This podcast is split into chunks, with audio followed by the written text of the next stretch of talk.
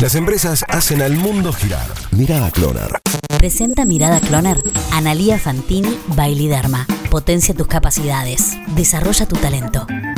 ¿Por qué la plata hoy es mucha plata? Mucho se habló en las últimas semanas del efecto Reddit. Este efecto donde pequeños inversores han logrado prácticamente desestabilizar a varios fondos de inversión de los más importantes del mundo, reactivando empresas que no paraban de caer y de perder dinero a través de sus acciones. La realidad es que también comenzó a impactar mucho más allá de los papeles de Wall Street, ya que ahora el efecto se siente con la plata. No el dinero, sino el metal que alcanzó un valor que no conocía desde hace casi 10 años. Superó en las últimas horas los 30 pesos por onza. La última vez que había pasado algo así fue allá por el año 2013. ¿Por qué pasó esto?